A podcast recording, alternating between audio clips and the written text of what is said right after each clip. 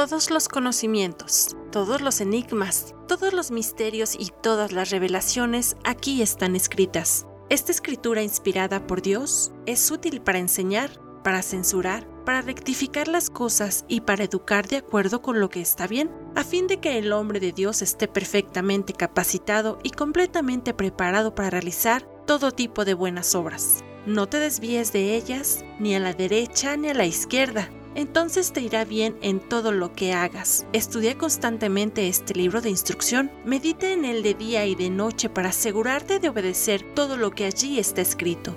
Solamente entonces prosperarás y te irá bien en todo lo que hagas.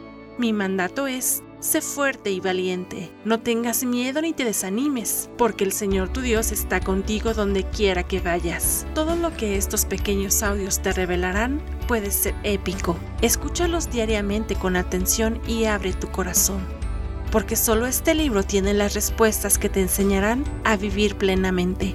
La vida verdadera Ministerio sin Paredes presenta Bocaditos de Sabiduría.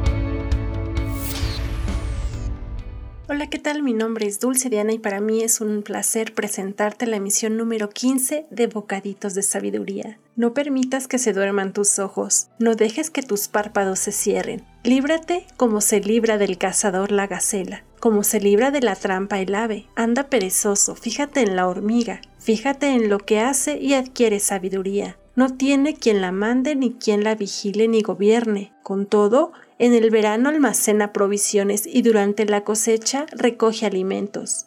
Perezoso, ¿cuánto tiempo más seguirás acostado? ¿Cuándo despertarás de tu sueño? Un corto sueño, una breve siesta, un pequeño descanso, cruzado de brazos, y te asaltará la pobreza como un bandido y la escasez como un hombre armado. Pereza es la negligencia o descuido en realizar actividades, clasificada como un vicio que genera malos hábitos o por consiguiente malas consecuencias.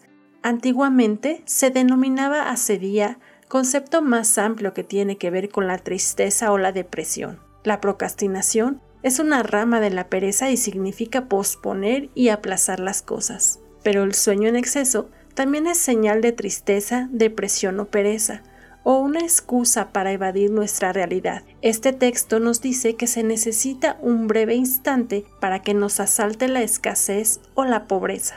Estamos en tiempos muy complicados, donde sabemos que muchas cosas están cambiando y muchas personas están experimentando emociones como la depresión, la desesperación, angustia, tristeza, descuido, negligencia, pereza, escasez y pobreza pero es cuando más debemos ser como las hormigas, trabajadoras y precavidas. Ellas trabajan todo el tiempo. Si encuentran alimento, corren a avisar a su hormiguero y todas juntas empiezan a llevar el alimento por muy grande que parezca el desafío. Ellas unidas logran cargar cantidades impresionantes. La hormiga no descansa ni se queda con el alimento, no tiene jefe y trabaja todos los días sabiendo cómo funciona la unidad. Nosotros debemos seguir este ejemplo, trabajar en equipo para hacer grandes cosas, aprender de las hormigas para ser precavidas, empezando por cambiar nuestra manera de pensar y aprender de las hormigas, aunque nosotros con nuestro Cristo Jesús